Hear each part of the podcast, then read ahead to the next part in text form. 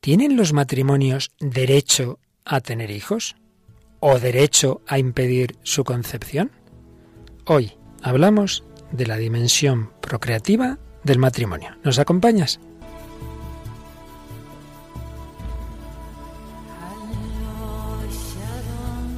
El hombre de hoy y Dios, con el padre Luis Fernando de Prada.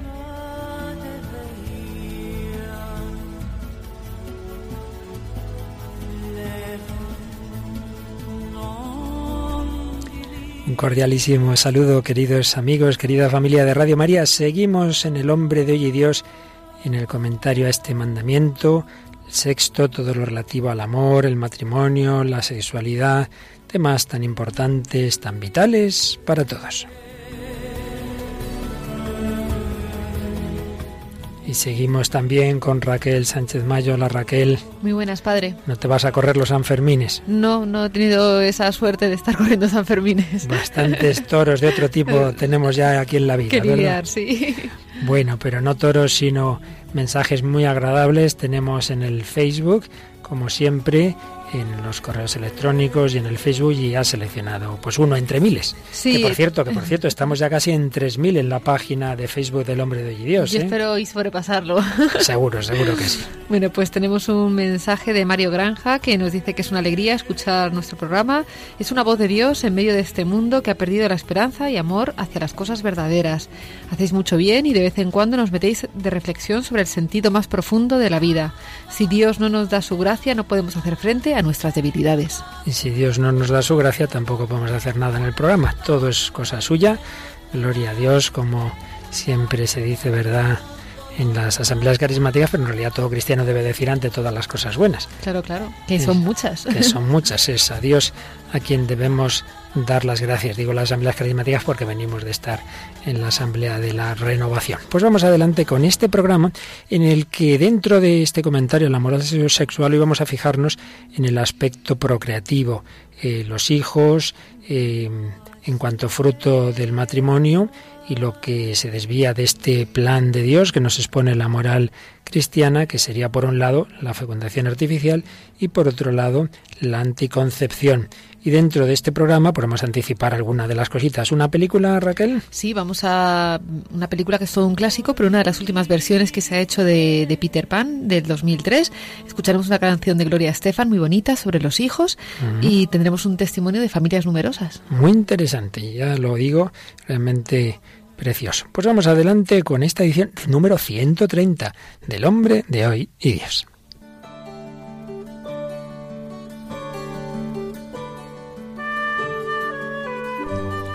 Más de una vez hemos citado este interesantísimo libro de un matrimonio norteamericano que eran presbiterianos, protestantes, Scott y Kimberly Hahn, y que poco a poco estudiando teología, ambos eran grandes teólogos, quizá especialmente el marido, estudiando teología y siendo coherentes con lo que iban descubriendo, acabaron en el catolicismo, y por ello el libro donde cuentan su proceso se titula Roma, dulce hogar, nuestro camino al catolicismo.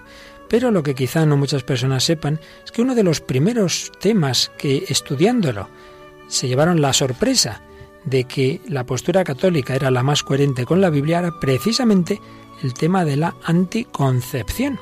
Es un libro que van escribiendo las etapas de su itinerario. Por un lado escribe él, el marido, luego escribe esa etapa como la vivió la mujer, la mujer el marido, el marido la mujer. Pues bien, en este, en este capítulo en que habla de este tema, escribe, o resumo yo evidentemente, lo que escribe la mujer Kimberly.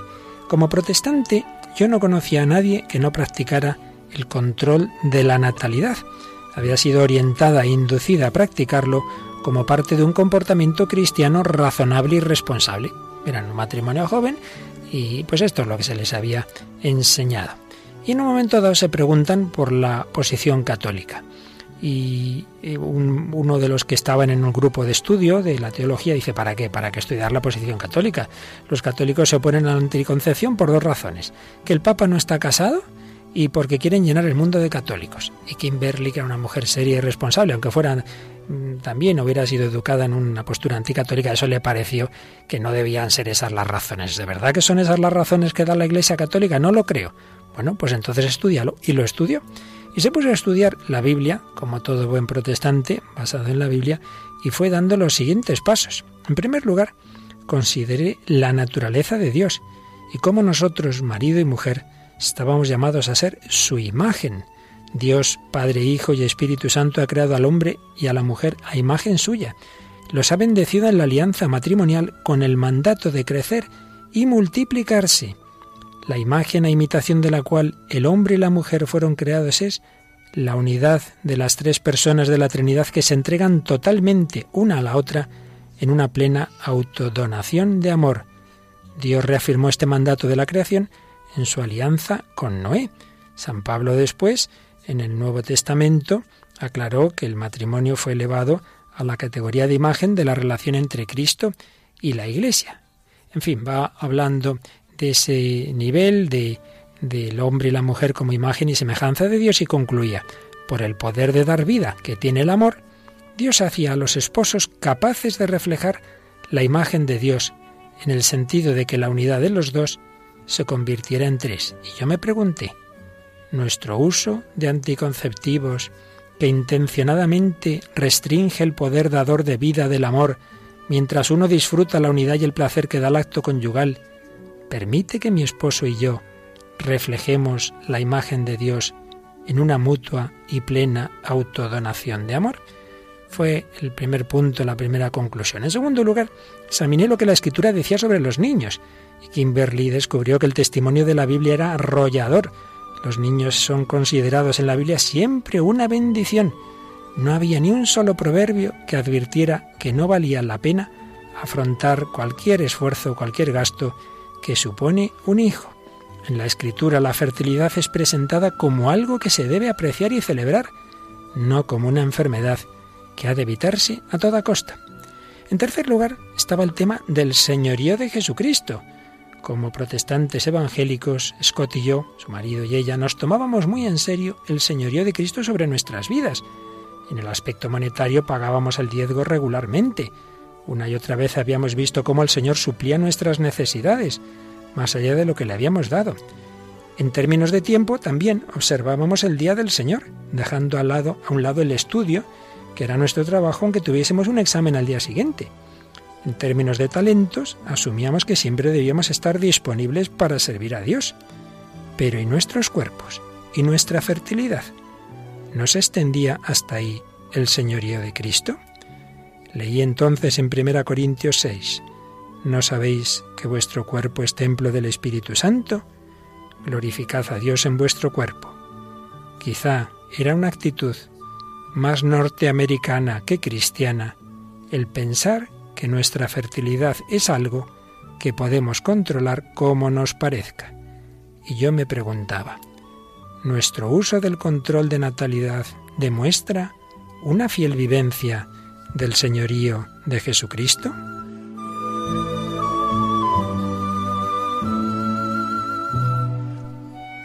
En cuarto lugar, ¿cuál era la voluntad de Dios para Scott y para mí? Queríamos conocer y obedecer esa voluntad de Dios sobre nuestra vida. Scott y yo estábamos comprometidos el uno con el otro y estábamos comprometidos con el Señor. ¿Podíamos confiar en Dios y dejar que decidiera sobre el tamaño de nuestra familia y el espaciamiento de nuestros hijos? ¿Sabía Él lo que nosotros podíamos afrontar económica, emocional y espiritualmente? ¿Tenían los recursos para hacer posible que tuviéramos más niños de los que creíamos poder criar? En el fondo, concluye Kimberly, sabía con qué estaba luchando, con la soberanía de Dios.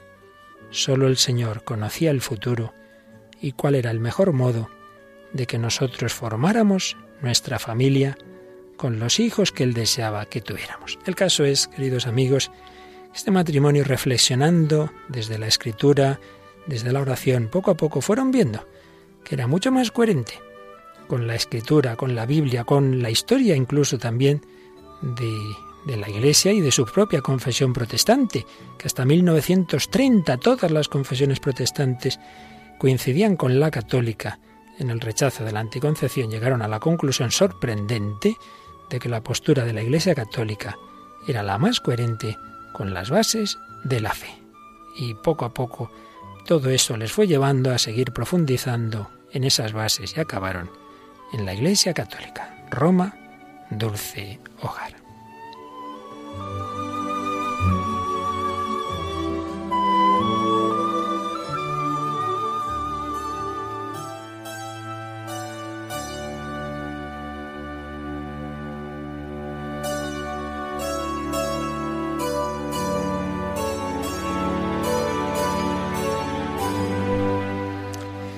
Bueno, pues vamos adelante.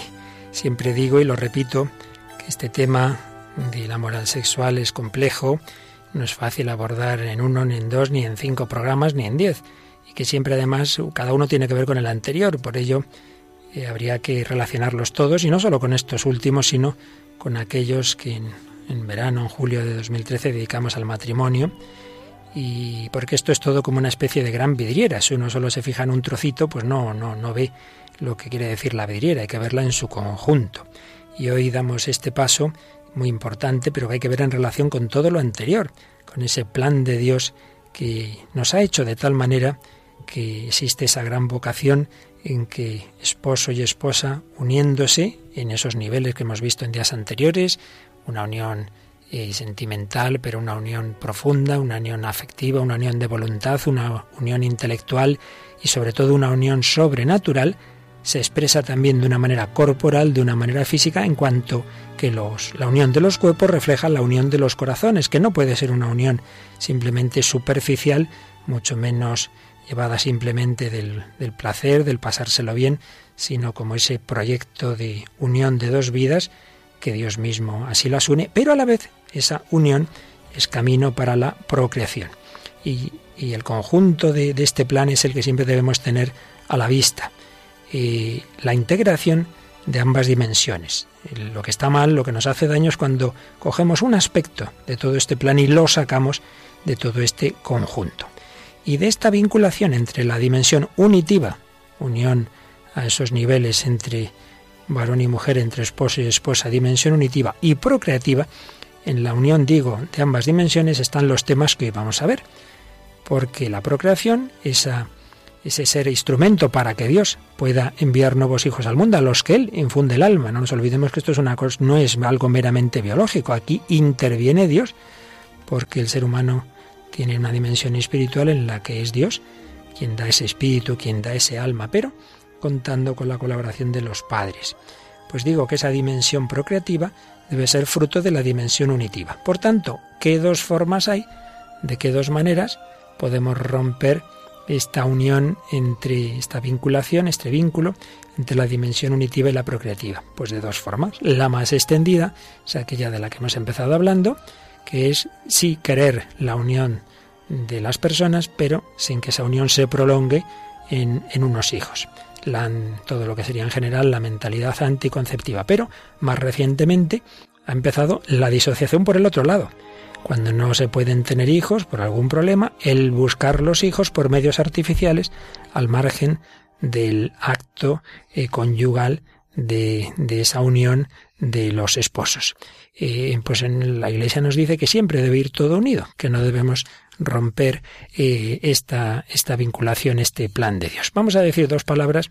Primero, sobre esta fecundación artificial. No nos extendemos porque ya hablamos de ello cuando tuvimos el quinto mandamiento y porque en Radio María hay bastantes programas sobre estos temas de bioética delicados, pero aquí simplemente dos, dos palabritas. Eh, hay dos, dos, básicamente dos tipos de, de fecundación artificial. Una, la que sería la heteróloga. ¿Qué quiere decir heteróloga? Cuando se recurre al menos a un donante ajeno a la pareja sea porque se usa esperma de una persona que no es el esposo, sea porque se, se usa el vientre de una mujer que no es la esposa, en fin, que ahí interviene alguien más. Hombre, pues ya está bastante claro que, esto se sale de esa alianza conyugal de los esposos que exige que, no lleguen a ser padre o madre si no es uno a través del otro. Nos explica André Leonard, que os recuerdo que estamos en buena medida siguiendo su explicación en la moral sexual explicada a los jóvenes. La alianza conyugal de los esposos exige que no lleguen a ser padre o madre si no es uno a través del otro, y confiere igualmente al hijo el derecho a ser concebido y traído al mundo en y por el matrimonio, Un hijo tiene derecho a venir al mundo como fruto de un acto de amor, no de ese tipo de, de, experimentos. Pero es que además en este caso de la heteróloga pues es algo muy fuerte porque interviene al menos una tercera persona. Por eso, como dijo una expresión cruda pero iluminadora un periodista francés, la fecundación artificial heteróloga viene a ser el adulterio en probeta, porque en efecto interviene otra persona. Pero vamos a la fecundación homóloga, que esto cuesta entender, incluso a personas católicas buenas dicen, hombre, pero si no podemos tener hijos, ¿qué, más da el usar estos medios? Primero hay que tener claro que aquí nadie rechaza el que se pongan todos los medios médicos para intentar y solucionar los problemas que haya. De hecho, hay algún caso muy conocido en España, que además en Radio María hemos metido más de una vez su testimonio, que es ese famoso matrimonio de Huelva, que tuvieron, ¿te acuerdas Raquel? En principio concibieron ocho, ocho hijos, que luego al final nacieron seis, los estillizos de Huelva. Sí, muy famosos. Pues alguna persona pensó que era un caso de fecundación in vitro, no lo es, no lo es. Fue una estimulación ovárica, fue un tratamiento de fertilidad, pero no tiene nada que ver con lo que estamos hablando. Eh, entonces eso no tiene nada de malo. El problema es cuando se empiezan a hacer ese tipo de experimentos, bueno, pues se coge por un lado a través de, normalmente de la masturbación del varón, su esperma, esto se lleva al laboratorio, entonces se generan una serie de embriones, de estos escogemos algunos e implantamos algunos, algunos se pierden, algunos se escogen, bueno, claro, ya entramos en un terreno tremendo, porque en primer lugar, eh, ya lo, según como lo estoy diciendo, y no quiero extenderme, repito, porque tenemos, ya digo, programas donde esto se explica con mucha más competencia, hoy por hoy, todas esas técnicas implican, implican la manipulación y destrucción de embriones. Por tanto, en el fondo implican microabortos. Implican esos seres de a lo mejor de días o de semanas a los que se les deja de lado y se dice este sí y este no. Eso ya para empezar pues es algo muy fuerte. Pero vamos a suponer, Raquel, vamos a suponer que la técnica mejorara de tal manera que no, no, que, que no hubiera este peligro, que simplemente, pues mira, esta persona, este, este niño, este embrión, solo este es eh, concebido en el laboratorio y después se implanta en el seno de su madre. ¿Sería moral? Yo creo que no, ¿no? Porque falta una parte de, la ecuación. Falta una parte de la ecuación, porque aunque es verdad que ya no sería tan grave, porque no muere nadie para que ese niño nazca, sigue siendo que ese niño ya no es fruto de un don, de un acto de amor bendecido por Dios, sino fruto del laboratorio. Ese niño podría, y sabrá luego después, decir, bueno, pues yo fui eso, el resultado de un proceso mecánico más que de, ese acto de amor. Y entonces aquí siempre viene, oh, no, hombre, pero si la intención es muy buena, si los pobres padres están sufriendo, sí, sí, sí, eso nadie lo discute, que nadie entra en las intenciones, pero no hay que olvidar una cosa, el fin no justifica los medios. Y con todo el respeto y por supuesto sin juzgar a nadie, pero aquí hablamos siempre en términos objetivos y, y, de principios, pues hay que insistir en que el ser humano no es ni solo carnal ni solo un alma espiritual. El acto conyugal es al mismo tiempo espiritual y carnal. Marido y mujer consuman su unión en sus cuerpos y por sus cuerpos también en su corazón. Y es así como pueden llegar a ser padre y madre. Por eso el único lugar adecuado para el surgimiento de una nueva persona es ese acto de amor. Curiosamente se reprocha por un lado a la Iglesia que desvaloriza el acto sexual y por otro lado se dice, hombre, ¿por qué tiene que ser el hijo fruto del acto sexual? Bueno, ¿en qué quedamos? Ataquen ustedes por un lado o por otro, ¿verdad? No, pues es que la Iglesia tiene esa visión de conjunto y, y se nos insiste en que ni, ni ese dejarnos llevar de la carne sin espíritu, como veíamos en días pasados, pero tampoco ese espiritualismo en el que solo importarían las intenciones. No bastan las intenciones. Insistimos, el fin no justifica los medios y el sufrimiento de la las parejas estériles no puede llevar a la conclusión de que hay un derecho al hijo a toda costa y si no vienen por medios naturales, pues mire, hacemos lo que sea para tenerlo en el laboratorio. No hay derecho al hijo, al revés. Lo que sí tiene el hijo es derecho a ser concebido en ese modo natural. El hijo no es nunca algo debido y exigible, sino un don gratuito y por supuesto siempre está esa posibilidad y todos conocemos personas que han ido por ella de la adopción. Hombre, que hay muchos niños que, están con esa necesidad de ser adoptados y en vez de adoptarlos, pues vamos a buscar estos otros caminos. Y este apartado lo concluye André Lunar con una reflexión que me parece que es muy digna de consideración. El mal de la esterilidad física, sobre todo si es vivida en unión a la cruz de Jesús, es menos grande que el que resultaría de una deshumanización de la reproducción humana. Ciertamente, va entrando ya esa mentalidad de que somos producto de laboratorio, se empiezan a oír esas cosas que aparecen en películas de ciencia ficción, ¿verdad? Escoger al niño con tal sexo, por supuesto, con tal color de ojos, con tal cualidad, este sí, este no, entramos en una dinámica terrible y peligrosísima. Sí, además sobre todo en temas que a lo mejor hace unos años, fue lo que dices tú, y no hace tantos años, ¿eh? nos parecían de ciencia ficción. siempre recuerdo ver una serie que había un momento que era como de cosas fantásticas, había un momento que pasaban por un laboratorio y estaba lleno como de embriones. Y a mí aquello me parecía, pero lo peor. Y ahora cuántos embriones hay, cuántos, había, había un dato por ahí de cuántos millones, impresionante en el mundo. O sea, es, es, una burrada, es una, es una locura y que nos hemos ido acostumbrando poco a poco y que ya está, bueno, que la, la mayoría de la población lo, lo, ve como una cosa normal.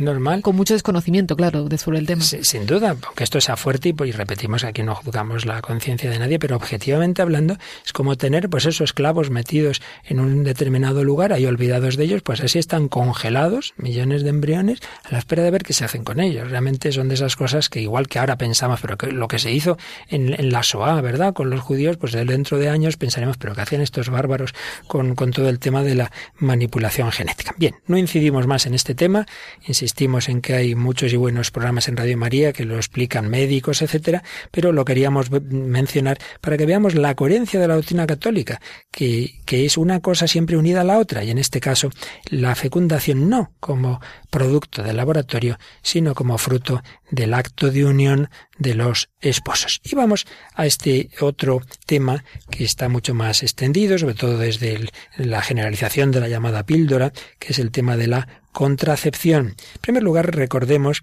lo que habíamos visto en días anteriores, ya desde una perspectiva cristiana, cuál es el modelo siempre, la alianza de Cristo y de la Iglesia, que es fuente de vida en su unión, el, Hijo de Dios se une con la humanidad, se desposa con la Iglesia, y esa es una unión fecunda, porque da lugar a nuestra redención, a nuestra vida. Por eso decimos que la Iglesia es nuestra madre. Pues bien, un amor conyugal cristiano no será auténtico si no se hace eco, incluso en la unión carnal de los cónyuges, de esta fecundidad sellada sobre la cruz, esa fecundidad entre Jesús y su Iglesia. Hay un vínculo profundo entre la unión conyugal y la fecundidad. Lo hemos dicho a nivel cristiano, pero hombre, no hace falta la fe, es de sentido común, no hay más que conocer un poquito la biología y darnos cuenta de que ese gesto, la unión sexual, por su lógica propia, está abierto a la generación de una nueva vida, está estructuralmente orientado hacia ella. Se pregunta André Leonard, ¿no es esto un signo bien concreto, inscrito hasta en tu cuerpo, de un vínculo esencial entre el amor y la fecundidad? Y además, ¿por qué un placer tan vivo, una voluptuosidad tan profunda están ligados al acto carnal? ¿No será porque en él está en juego el destino mismo de la vida?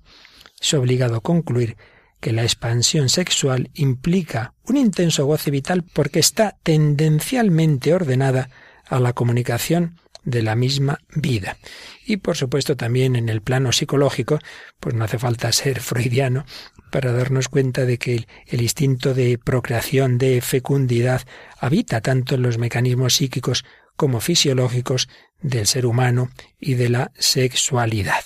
Por tanto, es algo natural y es algo sobrenatural. Y en ese nivel cristiano, volviendo al libro con el que comenzábamos, Roma, Dulce Hogar, si ahora nos vamos a cómo cuenta ahora el marido, antes leíamos lo que decía la mujer Kimberly, pero si ahora leemos lo que, o resumimos lo que escribe Scott, dice que leyó un libro de un católico sobre el tema del matrimonio y de la alianza, y que le impresionó mucho, porque además él, su gran tema de estudio de, de Scott antes de ser católico era la alianza. Él le impresionó que la tesis de este libro de un católico llamado Kipley era que toda alianza tiene un acto por el cual se lleva a cabo y se renueva y que precisamente el acto sexual de los cónyuges es un acto de alianza. Cuando la alianza matrimonial se renueva, Dios la utiliza para dar vida. Renovar la alianza matrimonial y usar anticonceptivos para evitar una potencial nueva vida equivalía a recibir la Eucaristía para luego escupirla en el suelo. Iba leyendo Scott en ese libro y le iba convenciendo.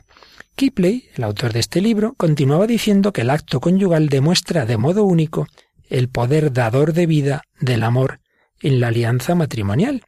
Todas las otras alianzas muestran y transmiten el amor de Dios, pero solo en la alianza conyugal, el amor es tan poderoso que comunica la vida. Cuando Dios hizo al ser humano varón y mujer, el primer mandamiento que les dio fue el de ser fecundos y multiplicarse. Eran así una imagen de Dios, Padre, Hijo y Espíritu Santo, tres en uno, la familia divina. De modo que, cuando los dos se hacen uno en la alianza matrimonial, el uno se hace tan real que nueve meses después pueden tener que darle nombre. El Hijo encarna la unidad de su alianza. Creo que es una idea preciosa. Se harán los dos una sola carne, serán uno solo. Dice, es tan uno, tan uno ese real, que podrán tener que darle nombre a esa unidad nueve meses después, porque se ha convertido en un nuevo ser. Bien, Raquel, esto implica que ese amor entre varón y mujer, un momento dado quiere prolongarse en otra persona, te amo con todo tu ser y con todo mi ser, por tanto, con toda mi fecundidad, con toda tu capacidad y toda la mía también de ser fecundos. Llega un momento físico y sobre todo psicológico de asumir que ya no simplemente nos queremos mucho y somos muy amigos, sino que estamos llamados por Dios a reflejarle de cara a otras personas. Es un paso de responsabilidad que muchas veces nos cuesta y creo que ahí es donde nos trae la película de hoy. Sí, es un paso también de, generosidad. El amor invita a, compartir, a salir de uno mismo y, así es. Entonces, bueno, he escogido la, la película, se llama Peter Pan, que es un, es un clásico de la literatura. Esta es una versión que hicieron en el 2003, que le llamaron Peter Pan la gran aventura.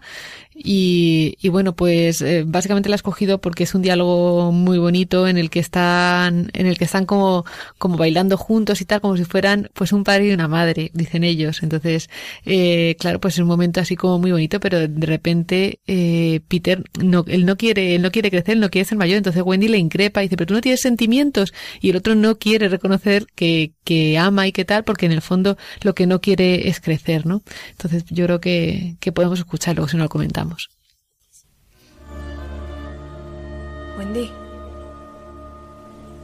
solo es una fantasía, ¿verdad? Que tú y yo somos. Sí. Wendy, es que me sentiría muy mayor si fuera un padre de verdad. Peter, ¿cuáles son tus sentimientos? ¿Sentimientos? ¿Qué sientes? ¿Felicidad? ¿Tristeza? ¿Celos? ¿Celos? Campanilla. ¿Ira? Ira.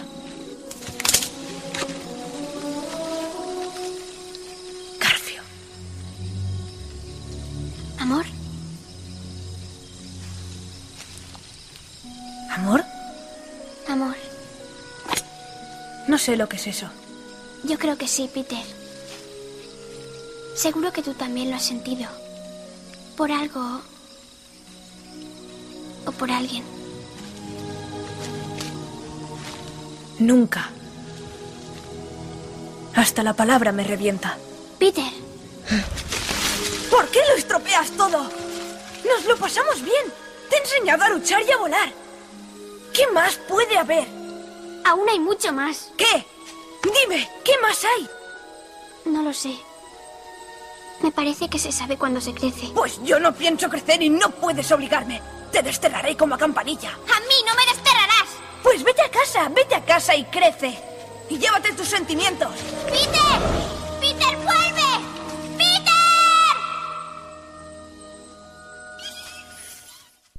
Hemos escuchado este fragmento de Peter Pan, esta versión, La Gran Aventura del año 2003. Estamos en Radio María, en El Hombre de Hoy y Dios. Raquel Sánchez Mayo y que nos habla el padre Luis Fernando. Bueno, Raquel, ¿qué ves en este fragmento tan bonito que nos has traído? Pues todo, todo un alegato pues a la lucha que hay en todo ser humano, ¿no? En el, pues eh, de la tentación de, de no tener responsabilidades, de no pues no enfrentarte a lo que, a lo que implica el amor, que al final pues es eso, ¿no? Implica pues muchas cosas bonitas, pero también hay una dimensión que que tienes que ser maduro, que tienes que, crecer, amar y amar a veces, eh, el amar implica sufrir. Entonces, claro, las personas que no quieren seguir adelante, que no quieren madurar, pues claro, están intentando evitar eso, el sufrimiento que conlleva, pero también se pierden pues todo el, don inmenso que es el amor, ¿no? Se pierden muchísimo y es que, como dicen realmente los matrimonios abiertos a la vida, el mayor milagro, el mayor regalo son esos hijos, como esta famosísima canción que ya está empezando a sonar nos recuerda. Sí, es una canción de, Gloria Estefan que, bueno, ya tiene unos añitos. Es del álbum Abriendo Puertas del año 95, que fue un superventas y, y bueno, un tema muy bonito sobre los hijos. Nos alumbra más el sol cuando nos brindan su risa, cuando nos dan su candor. Brota un manantial de agua fresquita en el corazón. Ellos son el tesoro, ellos son la alegría. Es por ellos que la vida se vuelve más dulce, se vive mejor. Son los hijos la bendición, el milagro de nuestro amor. Nos enseñan cómo amar, cómo abrir nuestro corazón. Son los hijos la bendición, esencia del hogar,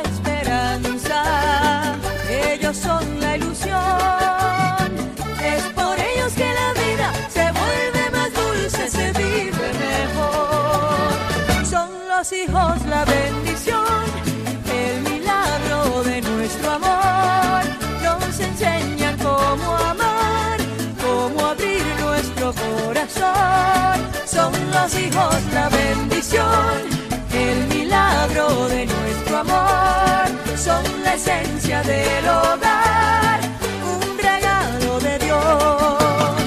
Su mirada serena, su inocente verdad, es un calorcito que llena de alegría la soledad, mensajeros del alma sembradores de paz, de un mañana pleno de respeto y de libertad.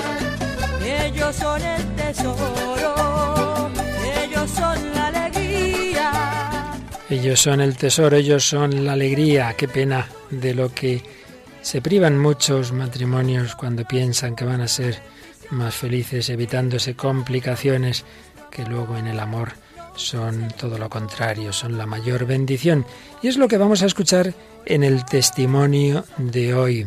esto ya lo decimos, fue, lo tenemos un poquito resumido, un programa que salió en la televisión vasca, en Euskal Televista, en junio de 2013. La familia Alonso Hernández, Diego y Carmen, en ese momento llevaban 12 años casados, en ese momento tenían seis hijos. Pues vamos a escuchar de ese programa pues una, una selección, un pequeño resumen del testimonio que yo creo que nos puede ayudar. Y luego de todas maneras en el Facebook, Raquel, podemos poner el enlace para que quien quiera vea el vídeo, que es mucho más bonito ver las caras de los niños y todos. Escuchamos este testimonio de Diego y Carmen Alonso Hernández. Nos encanta nuestra familia numerosa.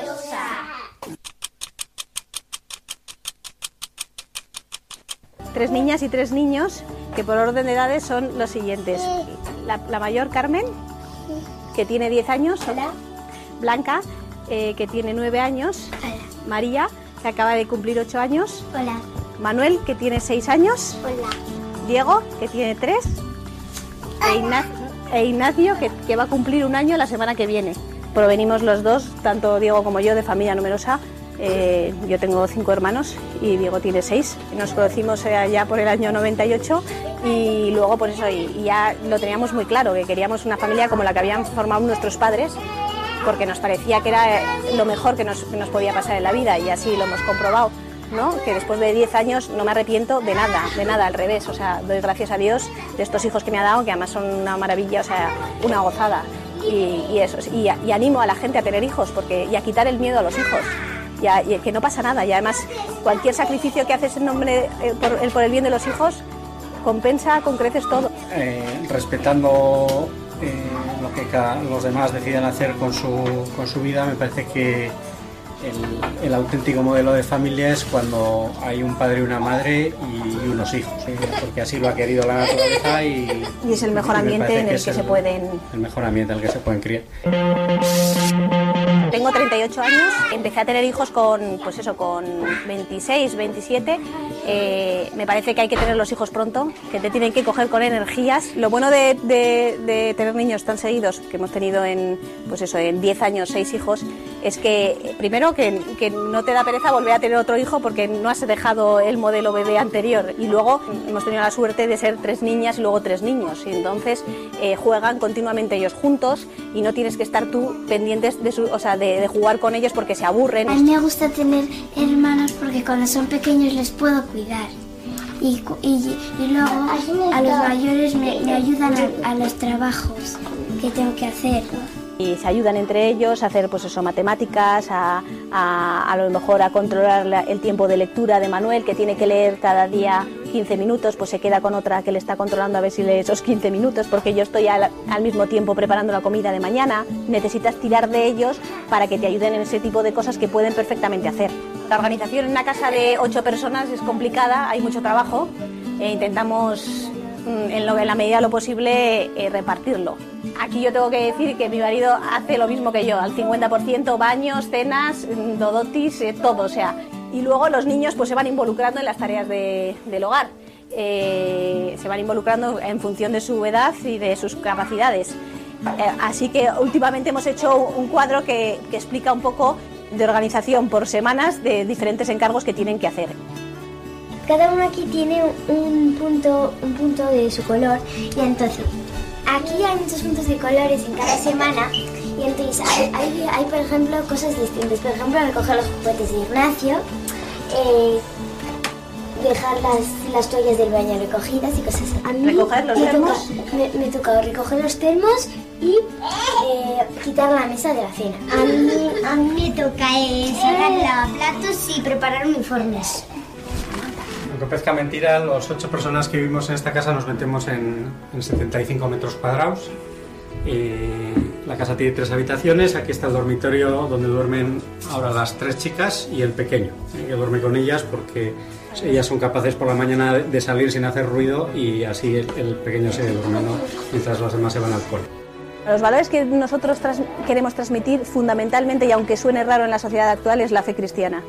Eh, nosotros eh, somos católicos practicantes y, consideramos que el mayor regalo que tenemos que nos ha dado nuestros padres a nosotros, tanto a Diego como a mí, ha sido la fe en Jesucristo. O sea, eh, que siempre den gracias a Dios de todo lo que tienen, que es muy bueno y que yo siempre doy gracias a Dios de eso.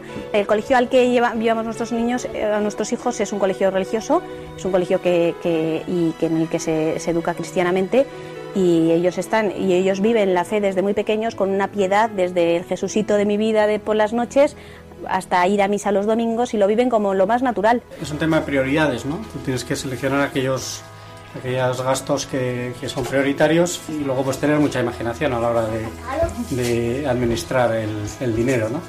La verdad es que hasta ahora pues eh, no ha habido, o sea, nos hemos arreglado bien y, y realmente pues eh, no sé, el, pues el, pasar ropa de los hermanos mayores a los pequeños, incluso pues te- tenemos amigos pues que según se, van creciendo sus hijos, pues eh, tienen ropa en buen estado y nos la pasan y bueno, pues eh, ellos están acostumbrados a aprovechar ropa de otras personas, a heredar. Si pides, la gente tiene muchas cosas, o sea, y está encantado de darte, pero no solo ropa, sino también bicis, sillitas de coche. A mí me gusta heredar ropa de mis hermanas o de mis primas o de gente que me da.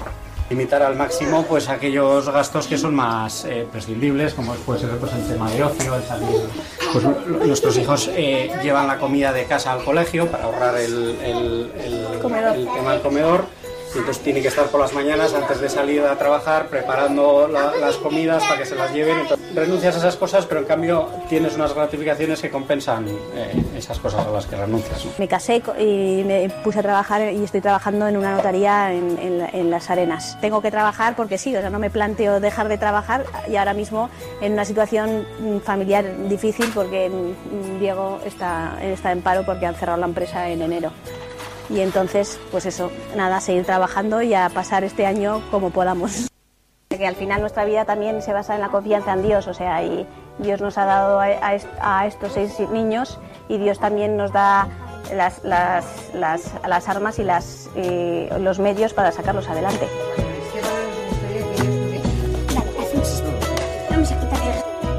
Esta es mi familia numerosa, la mejor inversión que he hecho en mi vida. Nuestra vida se basa en la confianza en Dios. Era el testimonio de esta familia Alonso Hernández, Diego y Carmen, 12 años casados, tomado resumido de un reportaje en Euskal Televista. Bueno, ¿en qué te has fijado más, Raquel?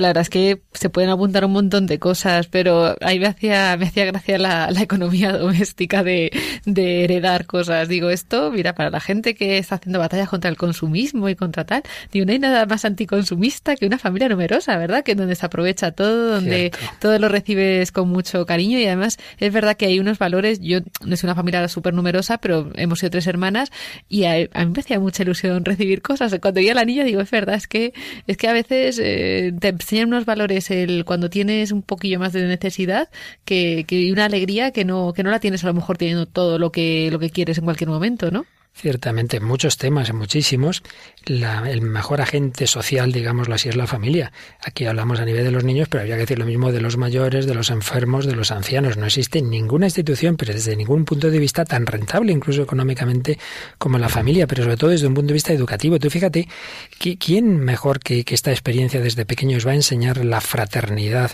el colaborar luego pues en clase, en el trabajo, como ya estos niños tienen que aprender a colaborar desde pequeños, la responsabilidad? Que el que es un poquito más mayor ya es responsable de sus hermanos más pequeños.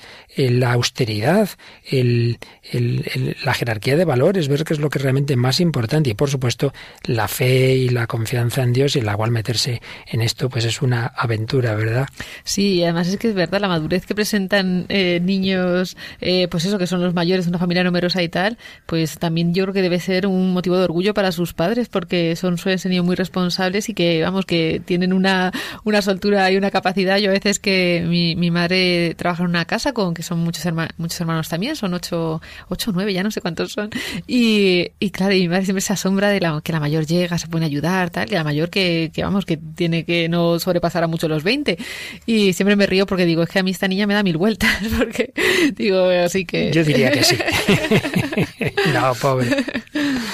Pues sí, la verdad es que no estamos ni lejos diciendo que todo el mundo, ni que todo el mundo tenga que tener una familia numerosa, ni estamos diciendo que quien tiene pocos hijos está actuando mal. Aquí no se juzga a nadie, como el propio padre de familia decía en el audio que hemos oído, pero estamos hablando en general de mentalidad, de mentalidad provida, de mentalidad antivida. Además, yo también lo, entiendo como una llamada de Dios, ¿no? O sea, igual que pues el matrimonio es una llamada de Dios, supongo que la familia numerosa también será un regalo y una, un, vamos, que es algo que Dios te, te da y te... Claro, claro, claro. Acuérdate lo que acabamos de decir hace un momento. No hay derecho al hijo, no hay derecho a la familia numerosa. Claro. Pero pero si un, matrimonio, pues mira, piensan que pueden, sin más, pues esto, fiarse de Dios adelante y tal, y luego lo que Dios nos dé, y a lo mejor les da la cruz de la, de la, de la esterilidad, o les da eh, un hijo, dos hijos, o seis hijos, o quince hijos, que, que, existen casos, y hay casos famosos. Yo recuerdo también eh, que a una, una mujer eh, me parece sí, sí, Argentina,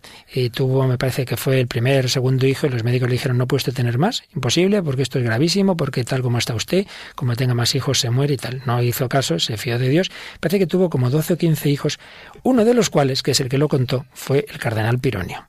Que era ya como el 14. y como era decir, pues anda, que no podía tener más hijos, ya, ya lo hemos visto, ¿verdad? Yo tengo que decir que, que mi abuela, o cuando mis bisabuelos, cuando la iban a tener, exactamente le dijeron lo, lo mismo los médicos, que, que esa niña no podía seguir adelante porque iban a hacer de no, de no sé qué manera, bueno, los pobres asustados, tal, no hicieron ni caso ya en la época.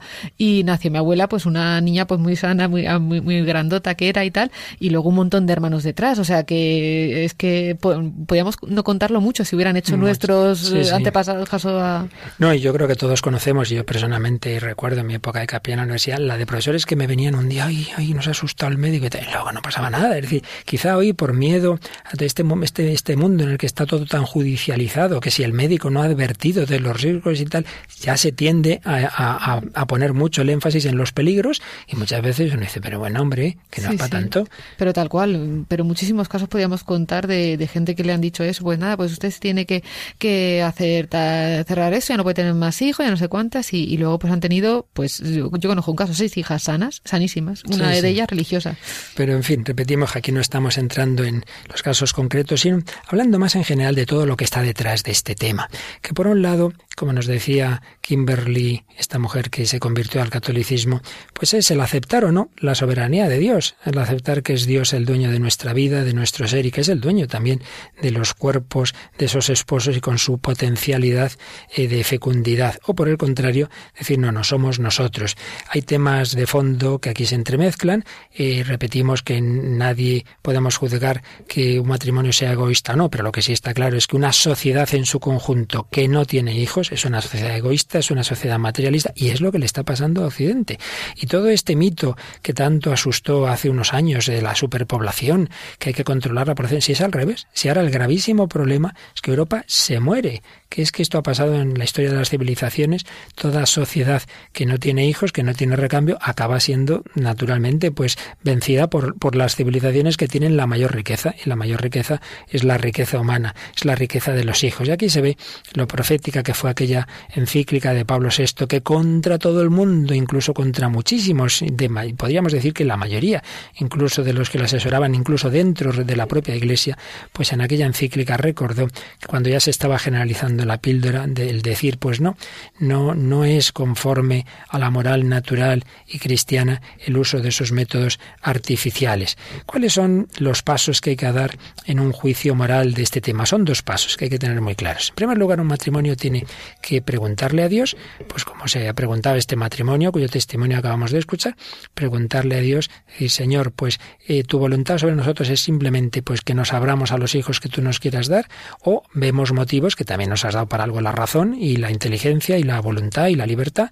Hay motivos que tú nos muestras que nos pueden hacer pensar que ahora mismo no sería responsable el tener un hijo, el tener unos hijos, etcétera. Ese es el primer paso. Ese discernimiento, pues claro, no es fácil. Tienen que hacerlo los esposos ante Dios, pidiendo de su luz, y siempre está el peligro de dejarse llevar del egoísmo, de la comodidad, o, como decíamos hace un momento, pues de esos miedos a veces exagerados de un tipo y de otro. Y sobre todo en este momento en, en Occidente de crisis económica y tal, pues a veces se piensa que no se puede, pero claro, pero si luego miramos los países más pobres y tienen muchos hijos y, y salen adelante, decir, pues no será que es que pensamos que no se puede porque para tener un hijo tiene que tener no sé cuántas comodidades y no sé cuántos juguetes y, y no sé cuántas clases particulares y no le educará muchísimo más esa austeridad que veíamos de la familia numerosa.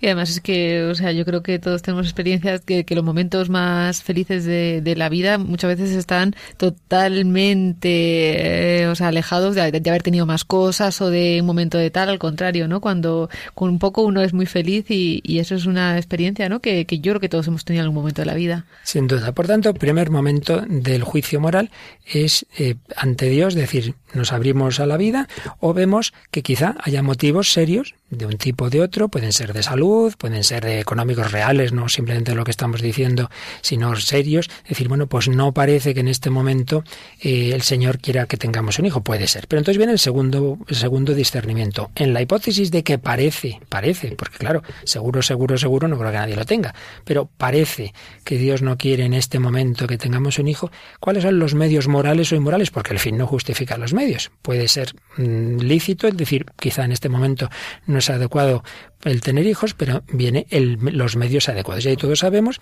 que, como recordaba antes, Pablo VI nos lo recordó en la Humanevite y todo el magisterio posterior ha insistido en ello, la diferencia antropológica y moral entre métodos naturales y artificiales. Pero como esta cosa hay que explicarlas bien, si no se explican bien es peor, vamos a tenerlo que dejar para el próximo día porque una vez más, Raquel, el tiempo se nos ha ido y por tanto seguiremos, seguiremos con este tema. Pero quedémonos al menos que con este, con este tema de la mentalidad de fondo.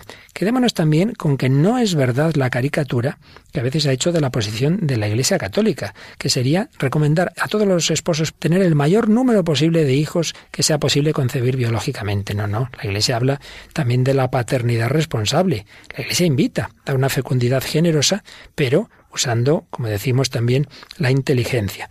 Pero enfrente tenemos toda esta mentalidad de la sociedad de consumo, que ignora el verdadero sentido del amor, que coloca en primer lugar el, el, simplemente el placer a voluntad, la cuenta bancaria, la dotación de electrodomésticos y al final, y al final, el hijo o dos hijos como, como máximo. Claro, desde esa perspectiva, pues dice André Leonard, es claro que serás conducido a colocar los primeros años de tu vida conyugal bajo el signo no de la paternidad responsable, sino de la esterilidad sistemática.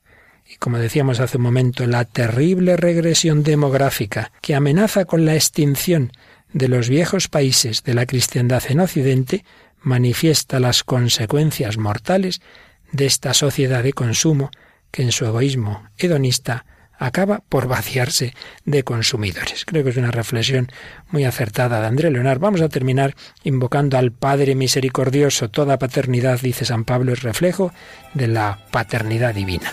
Acudimos al Padre de las Misericordias, le pedimos que a todos nos ilumine y que podamos reflejar, cada uno según nuestra vocación, su infinita fecundidad y paternidad.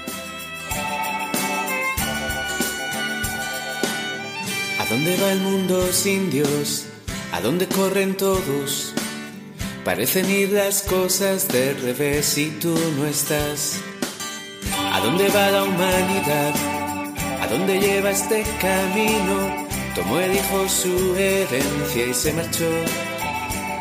Pero volverá, volverá, porque sabe que la puerta está abierta, volverá porque ansía el verdadero amor, porque nada le ha llenado, porque el Padre está esperando, Él es la verdad, Él es la verdad, volverá, porque sabe que su alma se pierde, volverá, porque no encuentra sentido a vivir, porque al fin ha comprendido lo que es la misericordia, nada importa ya.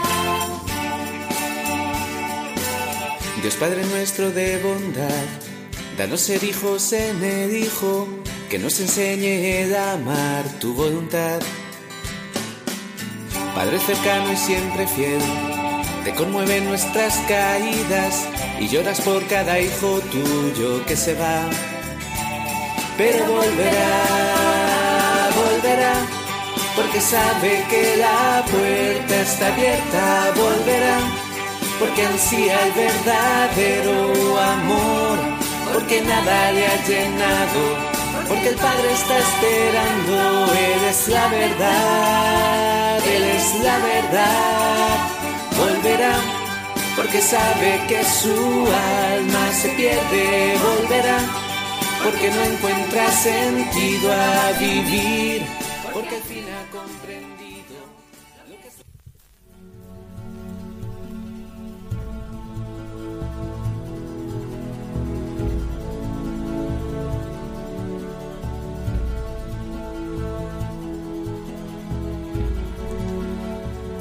Volverá. Tantos hijos pródigos despistados en nuestro mundo, pero que ansían el abrazo del Padre y también que están llamados a reflejar ese abrazo del Padre, cada uno en la vocación que Dios nos llame, pero todos llamados a ser fecundos, imagen y semejanza de la fecundidad de Dios. Seguiremos hablando de este tema tan bello ya en el final de nuestro comentario al sexto mandamiento, Raquel, y os agradeceríamos también vuestros comentarios, vuestras sugerencias.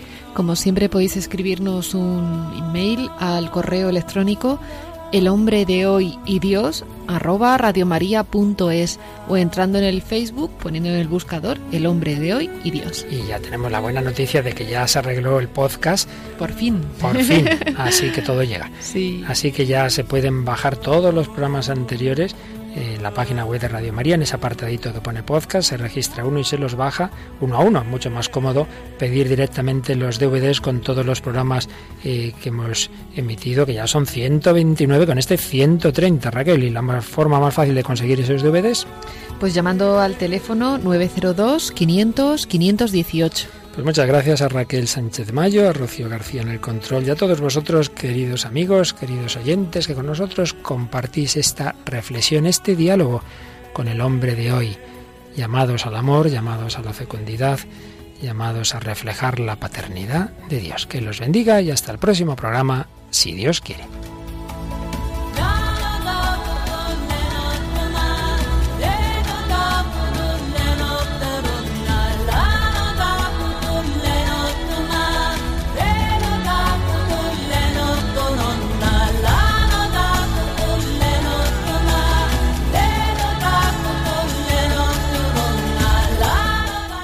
Así concluye El hombre de hoy y Dios, un programa dirigido en Radio María por el Padre Luis Fernando de Prada.